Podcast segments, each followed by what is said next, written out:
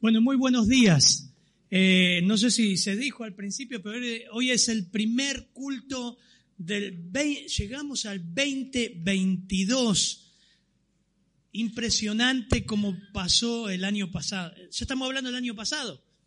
Del año pasado que no nos vemos. Saben que eh, seguimos con Tito, no hoy pospuse, tenía todo, todo listo, pero digo, no, vamos a tocar un tema. Ustedes tienen un compartir al terminar este, esta predicación. Algunos hermanos se comprometieron a compartir con una frase de alabar a Dios como hacíamos en la cena de fin de año, que no la pudimos tener este año. Ojalá que, no, el año pasado, ojalá la podamos tener ya este año, ojalá, ¿no? Dios quiera. En una frase, alabo a Dios por su fidelidad, su cuidado este año que pasó. Bueno, eso va a ser al término de este compartir, de este estudio. Y este estudio va relacionado con lo que vivimos el año pasado y lo que podemos llegar a vivir en este año. Cuando compartimos en, la cena de fin de año, siempre damos gracias y nos gozamos por muchas cosas que el Señor hizo. Nos gozamos en el ministerio, nos gozamos en personas que fueron salvadas, en bautismos. Y cuando uno revisa algunos estudios que tenemos ahí archivados, que vamos a volver a sacarlos ahora durante el verano, hasta marzo, en marzo comenzamos con Apocalipsis, digo, este texto viene bien para que nosotros podamos ver realmente qué cosas nos dan alegría durante el año, qué cosas nos ponen contentos. Y el Señor en cierta oportunidad corrigió a sus discípulos para decir, miren, no se alegren en estas cosas. Su alegría y su satisfacción principal debe estar basado en esto. Y eso, eso debe marcar mucho en nuestra vida, porque cuando ponemos nuestro gozo, nuestra alegría, nuestra satisfacción en cosas que no tienen un buen cimiento, nos, nos sentimos defraudados, decepcionados. Así que ese es el texto que vamos a leer que leyó el pastor Cristian hace un momento. Vamos a ir a Lucas 10, 17 al 20. Y quiera, quiera el Señor que, que nos ayude en este año a enfocarnos bien, decir, bueno, mi mirada, mi base, mi foco tiene que estar puesto en esto. Volvieron los 70, versículo 17 de Lucas 10, lo predicamos cuando estuvimos viendo el Evangelio de Lucas. Y, esos son pequeños tesoros que podemos traer, extraer cada tanto y volver a hablar. Y el Señor nos, eso es lo maravilloso de las escrituras, nos vuelve a hablar. Volvieron los setenta con gozo, diciendo, Señor, aún los demonios se nos sujetan en tu nombre. Y les dijo, yo veía a Satanás caer del cielo como un rayo. aquí os doy potestad de hollar serpientes y escorpiones y sobre toda fuerza del enemigo, y nada os dañará. Pero, versículo 20, no os alegréis, no os regocijéis de que los espíritus se os sujetan, sino regocijaos de que vuestros nombres están escritos en los cielos. Versión Las Américas ahora. Dice, los setenta regresaron con gozo diciendo, Señor, hasta los demonios se nos sujetan en tu nombre. Él les dijo, yo veía a Satanás caer del cielo como un rayo. Mirad, os he dado autoridad para hollar sobre serpientes y escorpiones, perdón, y sobre todo el poder del enemigo y nada os hará daño. Sin embargo, no os regocijéis en esto, de que los espíritus se, les sometan, sino alégrense en que vuestros nombres están escritos en los cielos. Padre, gracias por este hermoso texto, tres versículos que pueden orientar realmente nuestro gozo, nuestra satisfacción frente a tantas cosas que pueden dejarnos insatisfechos.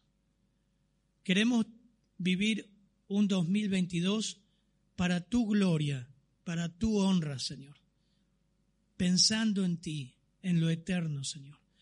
Aplica tu, palabra conforme a tu propósito, Señor. Ruego, somos instrumentos de barro, Señor, que tú obres.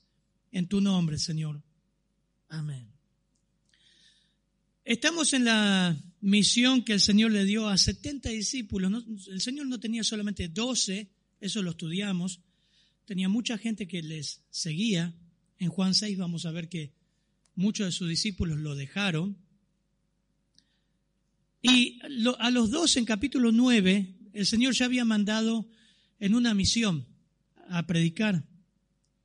Acá tomó 70 discípulos que los mandó a predicar el, reino de Dios, lo van a ver, por ejemplo, versículo 1 del capítulo 10 en adelante. Después de estas cosas, designó el Señor también a otros 70, a quienes envió dos en dos eh, adelante de él, a toda ciudad y lugar donde él había de ir.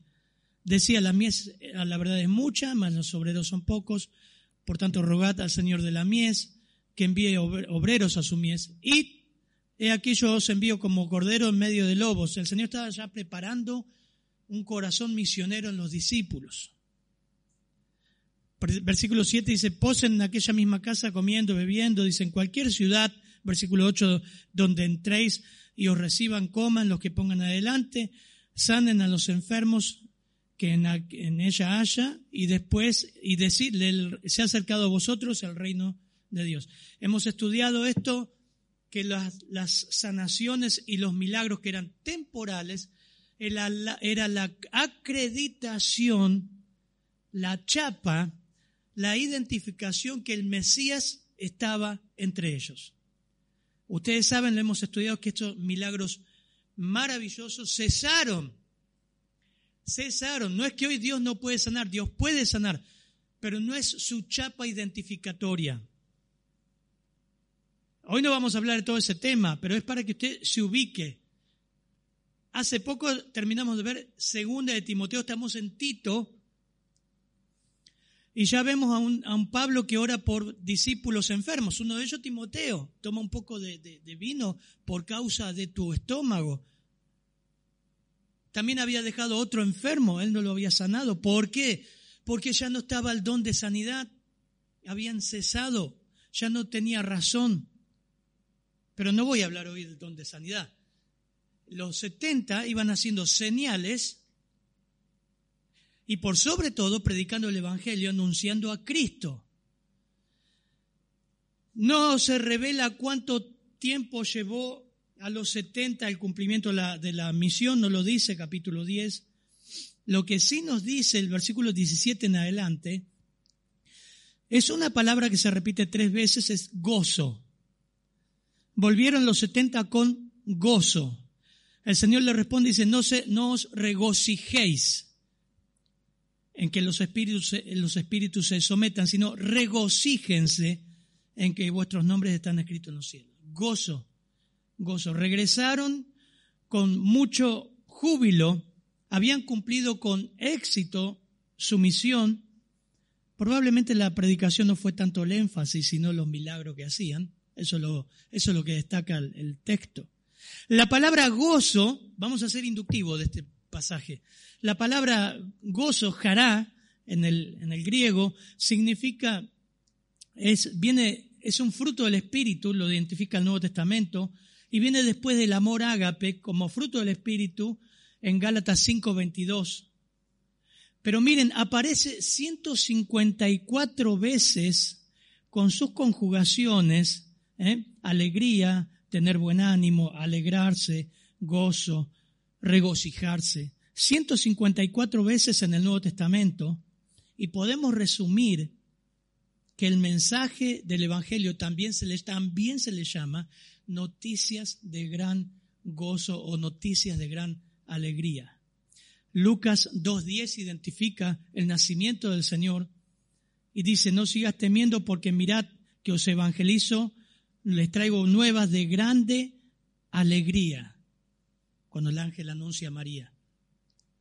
Ya en el Antiguo Testamento el gozo era una característica del pueblo de Israel que manifestaba cuando se, se, manifestaba cuando encontraban a Dios. Solamente, eh, perdón, en el, Nuevo en el Antiguo Testamento el gozo era una característica del pueblo de Israel que se manifestaba de forma especial en las grandes fiestas y lo vemos a través de los salmos. Salmo 133, por ejemplo. Ahora, como describieron varios autores, el gozo o la alegría no es la misma que tiene el mundo cuando vos viste ayer que termina el año y festejan. No es la misma alegría que vemos que el mundo tiene. El gozo y la alegría que da Dios viene como consecuencia del nuevo nacimiento. El gozo y la paz viene como consecuencia de la regeneración, de la salvación algunas definiciones importantes. Gozo es lo que el hombre anhela y lo que busca y lo encuentra cuando encuentra a Dios y solamente entonces. El hombre busca satisfacer su vida y tener alegría en cosas temporales y se van, son efímeras. Busca la felicidad y no la encuentra. Retiene este gozo en la proporción en que crece en el conocimiento de Dios el hombre salvado. Dios es el autor del verdadero gozo, como de toda buena dádiva, siendo Él perfectamente bueno y por encima de todo mal. Es presentado como hallando su propio gozo en el arrepentimiento del pecador que vuelve para buscarle. Precioso, ¿no? Vimos los evangelios cuando la oveja perdida, la parábola de la oveja perdida, que hay fiesta en el cielo cuando el Señor, cuando un pecador se arrepiente y vuelve al, al Señor. Fiesta, gozo, por causa de un arrepentimiento, que eso lo hace el Señor. El reino de Dios, explica Romanos 14, 17, no es comida ni bebida, qué cosa, ¿no? Es lo que más le buscó la gente este fin de semana y el anterior. Una locura. Usted trató de ir a un supermercado la semana pasada y el anterior, parece que terminaba el mundo. Usted iba a Carrefour o a algún hipermercado, los, carritos de las compras repletos de bebidas, comidas. No sé, parecía que nunca habían comido, iban a comer todo. Siempre pasa lo mismo, ¿no? La gente entiende, la familia se entiende por gozo y alegría una fiesta y se olvidan de ello en el año. El apóstol Pablo en Romanos 14, 17 dice, el reino de Dios no es comida ni bebida, sino justicia, paz y gozo en el Espíritu Santo. Y eso lo hace Dios. Dice que el apóstol Pablo deseaba para los romanos que el Dios de esperanza le llenara de gozo y paz en el creer. Romanos 15, muchos pasajes hablan. También los tesalonicenses. Miren, ¿quién, quién lee hoy? Eh, Fabián, Primera Tesalonicenses 1.6. Qué contradictorio a lo que entendemos hoy. Primera de Tesalonicenses 1.6, carta que hemos estudiado en la cuarentena. Miren cómo, cómo, cómo este pueblo, cómo esta ciudad recibió el Evangelio y cómo reaccionaron. 1.6. Y vosotros vinisteis a ser imitadores de nosotros y del Señor recibiendo la palabra en medio de gran tribulación, con gozo del Espíritu Santo. En medio de gran, no de tribulación, de gran tribulación, con persecución, problemas, torturas, recibieron la palabra, recibieron el Evangelio con gran gozo. Muchos más pasajes podrían ser citados para mostrar cómo el gozo es una de las características principales de aquellos que han sido conducidos al conocimiento de Dios. El verdadero gozo, la verdadera alegría o satisfacción no es conocido en el mundo en su estado presente. Ni siquiera el creyente alcanza a experimentar el gran gozo. Porque llegará el día en que el dolor, el sufrimiento, la muerte y todos los trágicos frutos del pecado serán quitados cuando Dios mismo enjugará toda lágrima, llenando el universo con gozo eterno y sin sombras.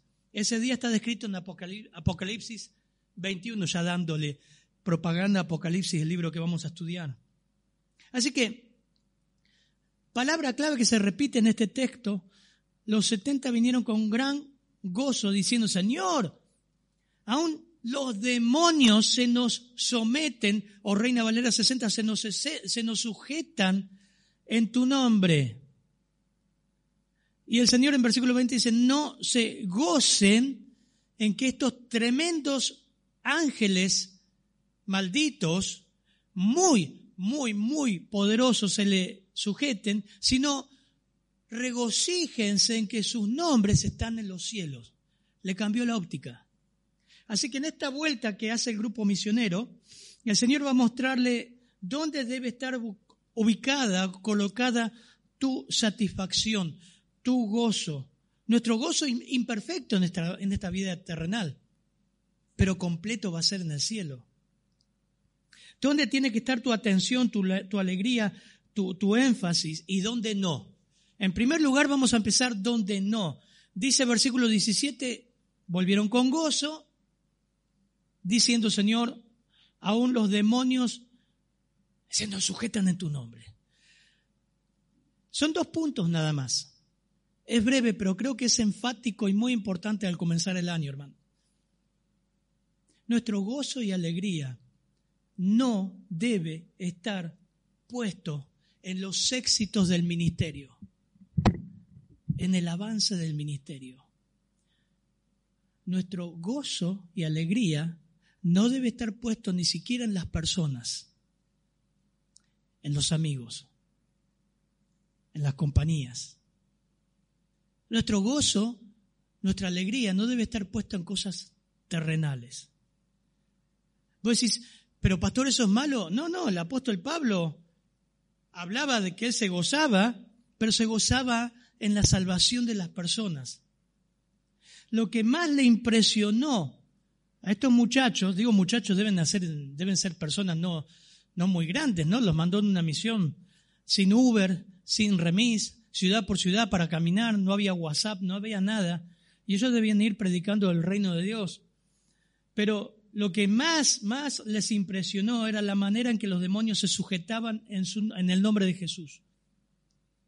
Y ahí es interesante porque en Lucas 9, no, no vayan ahí, Lucas 9, 37, el, Señor comisionó los doce y al regresar, Lucas 9:37 dice, al día siguiente cuando descendieron del monte, una gran multitud les salió al encuentro, a los doce, a los doce, y hay que un hombre de la multitud clamó diciendo, Maestro, te ruego que veas a mi hijo, pues es el único que tengo, y sucede que un espíritu le toma y de repente da voces y le sacude con violencia, le hace echar espuma, estropeándole a duras penas y se aparta de él. No era epilepsia, ¿eh? Acá era un caso de demonio. Hubo mucha manifestación demoníaca en el ministerio del Señor. Y dice el versículo 40, rogué a tus discípulos que le echasen fuera y no pudieron. Entonces, imagínense, los discípulos más cercanos al Señor, los íntimos, no pudieron con un demonio. No pudieron. Bueno, Mateo 11 también está ahí y el, texto y lo explica por qué no pudieron. Pero estos 70 sí pudieron y iban de dos en dos. Habían tenido éxito sobre un ministerio que los propios discípulos no tuvieron. Los demonios se subordinaban a ellos. Fue lo que más vinieron comentando, versículo 17. Seguramente mientras venían caminando y para encontrarse con el Señor no veían la hora de estar, de estar frente a Él y contarle todas sus experiencias, porque fueron de dos en dos. Y por eso se juntaron en algún camino y ya venían un grupo de 70 personas, imagínense todos eh, eufóricos, excitados con la experiencia de que estos terribles seres angelicales se les subordinaban cuando sus propios discípulos íntimos, del círculo íntimo del Señor, no pudieron. ¿Cómo hubiese estado usted, no? ¿Cómo hubiésemos estado nosotros? Quizás también contentos. No está mal, hermanos, regocijarse en el éxito de la obra del Señor y ver que somos utilizados por él. Filipenses 4, versículo 1 dice el apóstol Pablo, así que hermanos míos, amados, deseados, gozo y corona mía. Así Pablo se refería a los filipenses cuando rogaba por Evodia y Sintique que se peleaban ahí para que sean de un mismo sentido. En 1 Tesalonicenses 2.19 dice, porque cuál es nuestra esperanza o gozo o corona de que me, gloríe, que me gloríe, ¿no lo sois vosotros? Pablo tenía gozo y su gozo era ver personas transformadas por el poder de Dios salvadas. Es un gozo, es una alegría. Pero estos hombres estaban regocijándose en el poder que Dios le había dado y que emanaba a través de ellos mismos sobrenaturalmente para controlar estos espíritus. Estos hombres venían con muchos alegría y el énfasis ahí está en que se sujetaban. Imagínense eso, ellos quizás de lejos hablaban y los espíritus volteaban a las personas y se iban. No estos shows que hacen ahora. ¿eh? ¿Leyeron, hermanos, el, endemoniado, endemoniado Gadareno? Eso sí que da miedo. ¿eh? Eso era, dice que una legión había en ellos.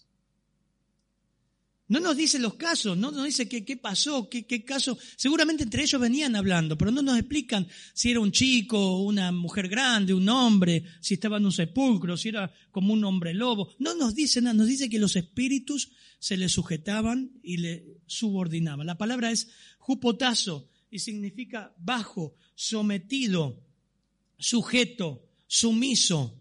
¡Wow! Ustedes saben que los demonios, los ángeles, tienen un poder impresionante dado por Dios. Los buenos y los malos. Estaban realmente impactados, concentrados en el poder de dominar demonios. ¿Alguna coincidencia con la realidad que pasa hoy día? ¿No es el énfasis que ponen muchas, muchas de estos grupos que hoy escuchamos? El énfasis estaba ahí, poder ser parte en el dominio de estos temibles ángeles con poderes extraordinarios. Su gozo estaba basado en el dominio que pudieron tener sobre ellos. Y quizás decían, wow, pudimos, pudimos sacarlo. ¿Saben qué? Creemos, algunos comentaristas también creen que el Evangelio llegó a pasar a, pasar a un segundo término. Vos, fijate que el énfasis del versículo 17 no fue las personas que creyeron. ¿Lo ves? Mira el 17. Volvieron los 70 con gozo diciendo, Señor, muchas personas creyeron en ti, volvieron de sus pecados, humillados delante de ti. No, 17, léanlo, ¿qué dice? Volvieron juntos, volvieron los 70 con gozo y diciendo, Señor, aún los demonios se nos sujetan en tu nombre. ¿Cuál era el énfasis? Los ángeles caídos, los demonios sujetándole. No era el Evangelio. Ellos no estaban compartiendo qué resultado hubo de haber creído en el Evangelio. Ellos estaban eh, eh, disfrutando de que con sus manos sacaban los demonios y todo eso que hoy vemos, ¿no? Pero esto era verdad. No era una pantomima como hacen hoy. Esto realmente ocurría. El énfasis, esto pasó a ser su, su, énfasis. Por eso les, les, hice leer versículo 8 eh, del capítulo 10. En cualquier ciudad donde entréis y os reciban comer lo que pongan adelante, sanen los enfermos, porque era una identificación que esto iba de parte del Señor. Pero también le decía eh, que compartan acerca de que el reino de Dios se ha acercado. El Evangelio pasó a un segundo plano. Ahora miren la, la, respuesta, porque si usted no lee este texto no lo entiende. ¿Qué dice el 18, por favor, hermano? Y les dijo, yo veía a Satanás caer desde el cielo como un rayo. Y el 19 dice, he aquí, os doy potestad de hollar serpientes y escorpiones. Y sobre todo a fuerza del enemigo, enemigo y nada os dañará. Vio, pastor, podemos agarrar serpientes y escorpiones en su nombre y decretar. En el nombre de Jesús, este escorpión no me picará. Y el domingo que viene podemos traer una caja llena de escorpiones venenosos y a ver quién es el primer creyente que mete la mano ahí. ¿Se acuerdan? ¿Vieron como el juego de la sorpresa? Ponemos una, una caja de cristal con un montón de escorpiones, lo tapamos y usted tiene que meter la mano. ¿Lo haría? Ah, pero la Biblia lo dice. Bueno, hermano, ¿se da cuenta que no interpretar correctamente las escrituras puede conducir a cualquier herejía? ¿Qué es lo que está diciendo acá el Señor? Fíjense, bueno, muchachos, escúchenme. Yo veía a Satanás caer desde el cielo. ¿Qué, es lo que dijo así? ¿Por qué dice eso el Señor? Esa frase, yo veía o contemplaba en la traducción cómo se derrumbó Satanás del cielo y cayó como un rayo. Bueno, es que el mismo Señor estuvo ahí y Satanás fue derribado del cielo con los ángeles por la gran rebelión a causa del orgullo. Es indudable. Fue, fue esa respuesta que el Señor en su sabiduría eterna sutilmente le dijo, muchachos, ¿saben qué? Ustedes dominan los demonios. Yo vi a Satanás caer del cielo como un rayo. Y ahí les vino a la mente, por eso saben que Satanás cayó por su, por su orgullo. Recuerden, muchachos, yo vi a Satanás caer. Cuidado con el orgullo. Cuidado. Primera de Timoteo 3, cuando estudiamos la carta de Pablo a Timoteo, en cuanto a la elección de ancianos o pastores, le dice versículo 4 que gobiernen bien su casa, teniendo a sus hijos sujetos con toda dignidad, pues si un hombre no sabe gobernar su propia casa, ¿cómo va a cuidar la iglesia de Dios? No un recién convertido, versículo 6, 1 Timoteo 3, no sea que se envanezca y caiga en la condenación en que cayó el diablo. ¿Cuál es? Ahí está la respuesta en el mismo versículo. Envanecerse. Yo vi a Satanás caer como un rayo. ¿Por qué? Porque se llenó de humo. La idea de envanecer ahí es tufo, llenarse de humo. Se le agrandó la, alpargata al gaucho, como dirían acá en Argentina. Lleno de humo, se envaneció. Pero en el otro versículo dice, aquí doy potestad de hollar serpientes y escorpiones y sobre toda la fuerza del enemigo nada os dañará. Sigue con el mismo tema de que el Señor mismo fue testigo de ver, Satanás a caer, por su, caer a Satanás por su orgullo. Pero el versículo 19 dice, les doy potestad, autoridad de hollar serpientes y escorpiones. ¿Qué significa esto? Bueno, muchas veces el Señor habló en forma figurada y muchos interpretaron literalmente lo que él hablaba en forma figurada. Muchísimas veces el Señor habló, usó metáforas. No está hablando de que usted va a agarrar serpientes venenosas y el Señor no le va a dejar, dejar que, que lo pique, porque ninguno de estos atorrantes predicadores agarran serpientes en los púlpitos venenosas ni escorpiones, o lo vio hacer. Si lo hacen, seguramente le sacan el veneno a la serpiente, pero agarren serpientes venenosas. El énfasis que hace el Señor siempre usó sentido figurado muchas veces, por ejemplo, la levadura a los fariseos. ¿Qué será? Que los fariseos amasaban mucha pizza y tenían mucha levadura guardada en la casa y no había que comer la levadura de ellos. No, hermano, está hablando en sentido figurado. La levadura son bacterias yo no sé mucha biología, pero usted sabe que eso hace leudar la masa. Es un sentido figurado, metafórico. Destruí este templo y lo edificaré, lo, haré, lo construiré en tres días. El templo hablaba de él mismo y, los fariseos y los judíos no interpretaron eso y dijeron, tantos años llevó construir este templo y, vos lo vas a construir en, en tres días. Bueno, miren, Juan 2, Juan 4. Hay un centenar, hay muchos versículos donde el Señor habló en figuras, con una enseñanza espiritual. Y este es uno de los casos. Lo que el Señor está haciendo énfasis es que serpientes y escorpiones se habla de la letalidad del veneno. Las serpientes tienen veneno, ¿ok? Y los escorpiones tienen veneno. Satanás tiene veneno. Pablo utiliza los dardos de fuego, el veneno, lo que contamina, el poder contaminante de la mentira satánica.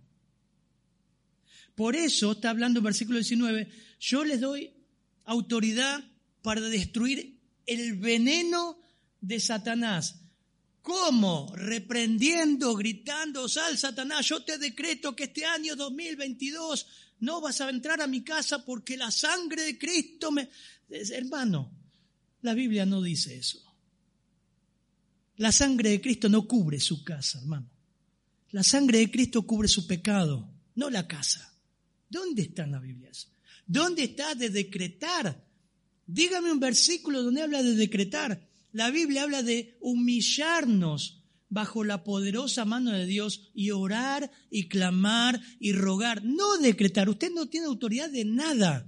La autoridad que habla acá en versículo 19 es de predicar el Evangelio y la verdad de Cristo. Eso es lo que está diciendo. Y estos muchachos le pusieron énfasis a lo sobrenatural y olvidaron eso. El Señor les transmite, los anima. Dicen, dice, yo les doy potestad, ustedes tienen potestad con el Evangelio. Y les da seguridad que Él los va a cuidar, los va a guiar. Juan 10, 28 dice, yo les doy vida eterna, jamás perecerán y nadie los arrebatará de mi mano. Esa seguridad de salvación. Él vio a Satanás caer. Él les dio autoridad para pisar seguro sobre el enemigo. ¿Cómo? Con el Evangelio, con nuestra fidelidad a Cristo. Estamos pisando todos los días lugares inseguros. Todos. Necesitamos argumentos bíblicos frente a todo lo que estamos viviendo, hermanos. Miren, Santiago 4.6 dice, pero Él da mayor gracia. Santiago 4.6. Por eso Dios resiste a los soberbios, pero da gracia a los humildes. Por tanto, sométanse a Dios. Resistid pues al diablo y huirá de vosotros. ¿Cómo es la cosa? ¿Gritarle a Satanás y decretarle? No, dice resistir. ¿Y qué es resistir? Resistir, la palabra está hablando ahí de estar firme. Busque la palabra en el original, estar firme. ¿Qué es ver firme? Firme la verdad en lo que creí. Hermano, la iglesia está siendo transformada en creyente flam, panqueque. ¿Vieron que a veces decimos los, políticos son panqueque? Un día están de acá, otro día están de acá. Hablamos de un político acá en Argentina que es así, ¿no? Panqueque. Hoy está acá, mañana está allá. Son todos así. Pero a veces los creyentes están, es así, dicen creer algo, aparece cualquier ganso en internet, ya le está creyendo. Con el tema de la vacuna, ni hablar. Creen cualquier gansada. Cualquier, los pastores están acostumbrando ahora a hablar gansada sobre la vacunación en vez de enseñar la Biblia. Y están todos. Eh, esto, wow, tremendo, mira esto y aquello. Es impresionante. Esa es la forma de resistir al diablo y todas las mentiras, la verdad, las escrituras, ubicarnos. Su gozo estaba basado en el ministerio, pero en algo superficial, en lo que habían logrado, en algo sobrenatural, pero en realidad el Señor dice, no pongan ahí no pongan su felicidad en eso. Ni siquiera, hermanos, aunque vaya muy bien en la iglesia, crezca mucho la iglesia. Y el pastor Erwin Lutzer, yo voy a leerles algo ahora de acá que siempre me encanta. Este es un libro para leer una vez por año, por lo menos, más para los pastores. Excelente.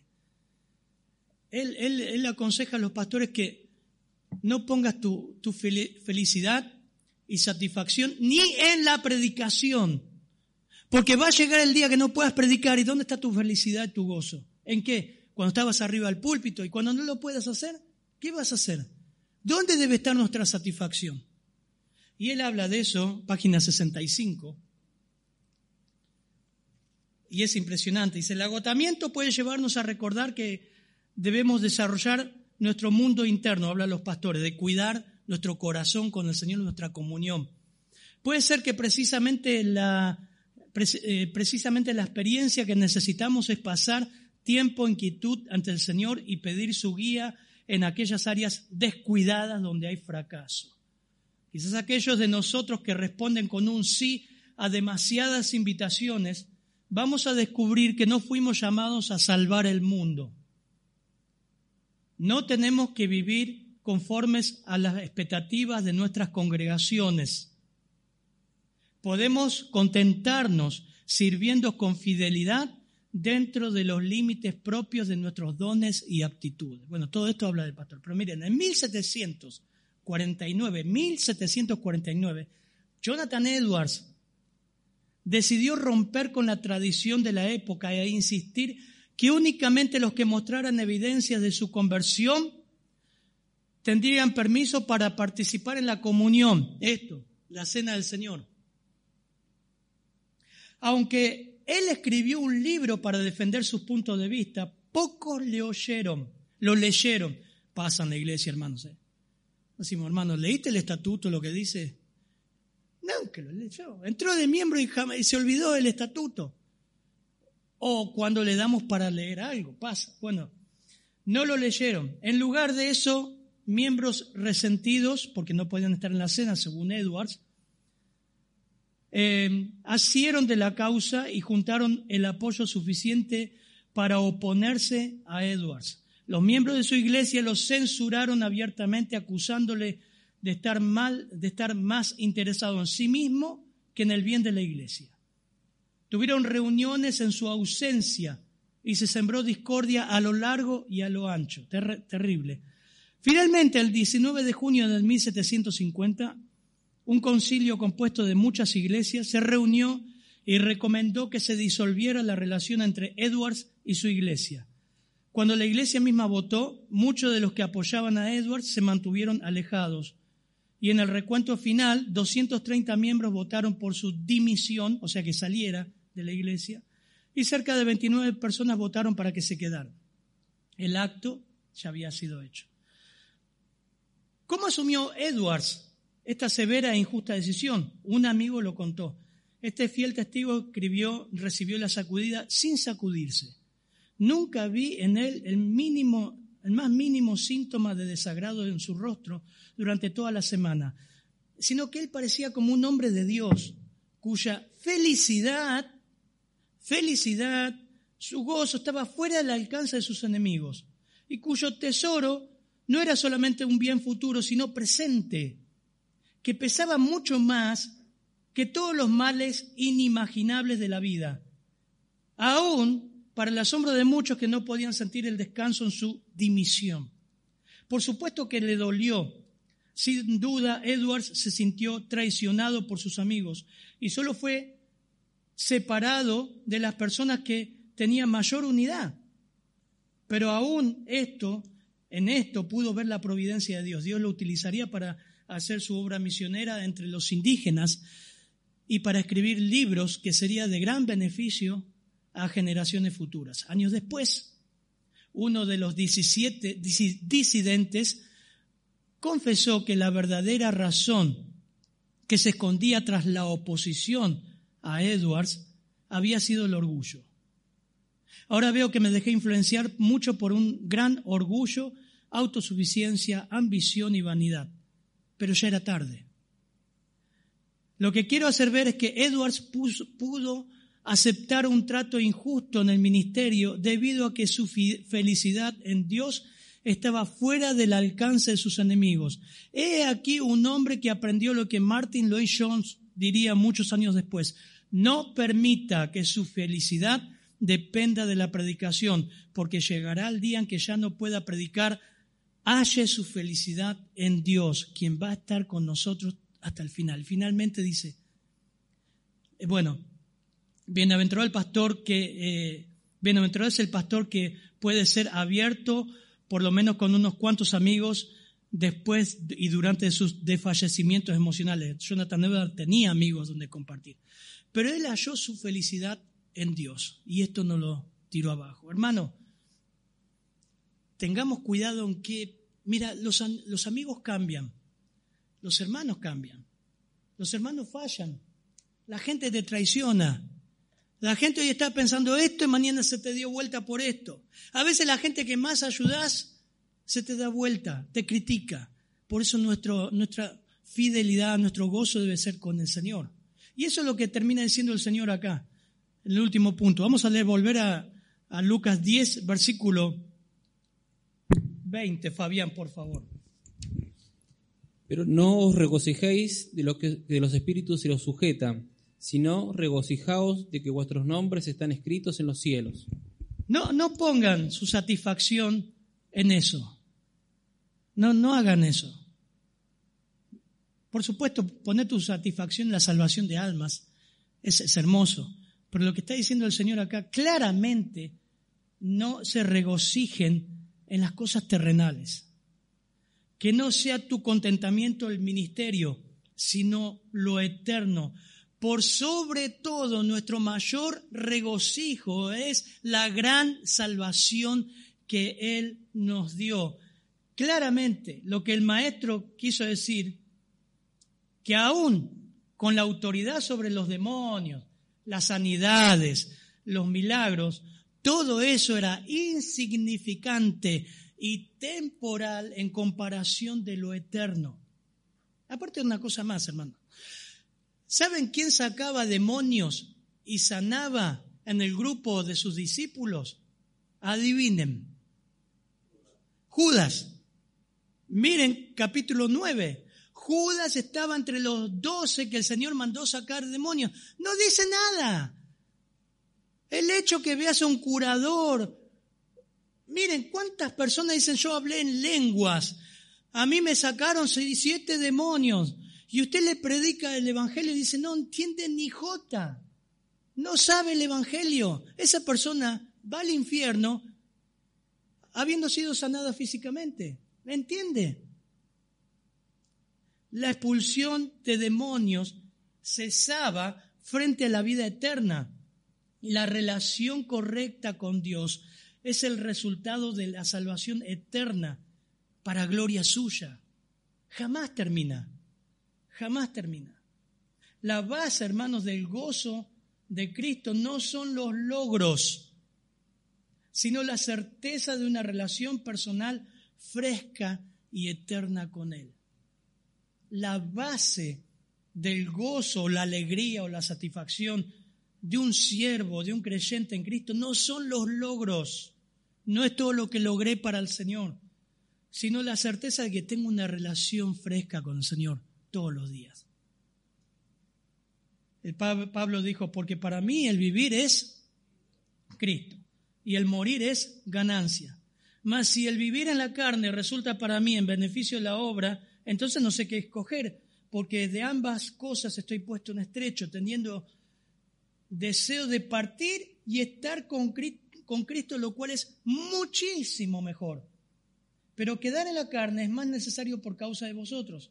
Y confiando en esto, sé que quedaré y aún permaneceré con todos vosotros para vuestro provecho y gozo de la fe, para que abunde vuestra gloria de mí en Cristo por vuestra por mi presencia otra vez en nosotros. La motivación de Pablo para estar en el mundo era predicar el Evangelio. Ese era su, gozo. Ese debe ser nuestro mayor gozo, hermanos.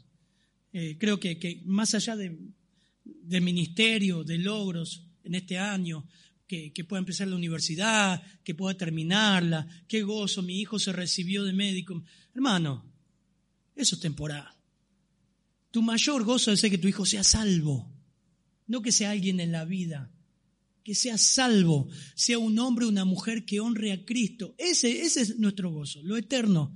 Que, que mi mamá se salve, conozca a Cristo. Puede tener cáncer, puede morir, pero mi gozo es que sea salvo. Orientemos bien nuestro, dónde está nuestro gozo, nuestra alegría. Bien, que así empecemos. Que realmente nuestra meta esté puesta en lo eterno, que las personas se salven. Que cada vez que haya bautismo, hermano, llores de alegría. Ni se te ocurra pensar, mmm, pero esta mujer se bautiza, ¿será salvo o no será salvo? que cada vez que se bautiza un hermano, corras a abrazarlo con gozo. Con gozo. No que te se van a hacer un bautismo más. Hay que ver si son salvos de verdad. Terrible. ¿Te das cuenta cómo debe cambiar tu enfoque? Vamos a orar. Padre, gracias por tu palabra. Gracias por, por esta, este cachetazo que nos da, Señor, a través de la misión de los 70 y empezando el año, que realmente nuestro gozo esté en lo eterno, en que personas se salven, Señor. En predicar el Evangelio, dejar de hablar de tantas pavadas, de las vacunas, de todo, todo ese tema, y compartir el Evangelio con las personas clientes, con los amigos, con nuestros familiares. Muchas cosas nos desvían la atención porque somos tontos, Señor, somos torpes. Ayúdanos a estar redireccionados y que, que este año danos el privilegio, no por nosotros, porque no lo merecemos, el privilegio de gastar el bautisterio, Señor. De ver personas que pasan de muerte a vida, Señor. Y gozarnos realmente en eso. Porque en el cielo hay fiesta cuando uno se arrepiente y va a Cristo. Que eso no lo perdamos, Señor, no perdamos el primer amor, como ocurrió con la iglesia de Éfeso, Señor. Gracias, Padre, en tu nombre. Amén, Señor.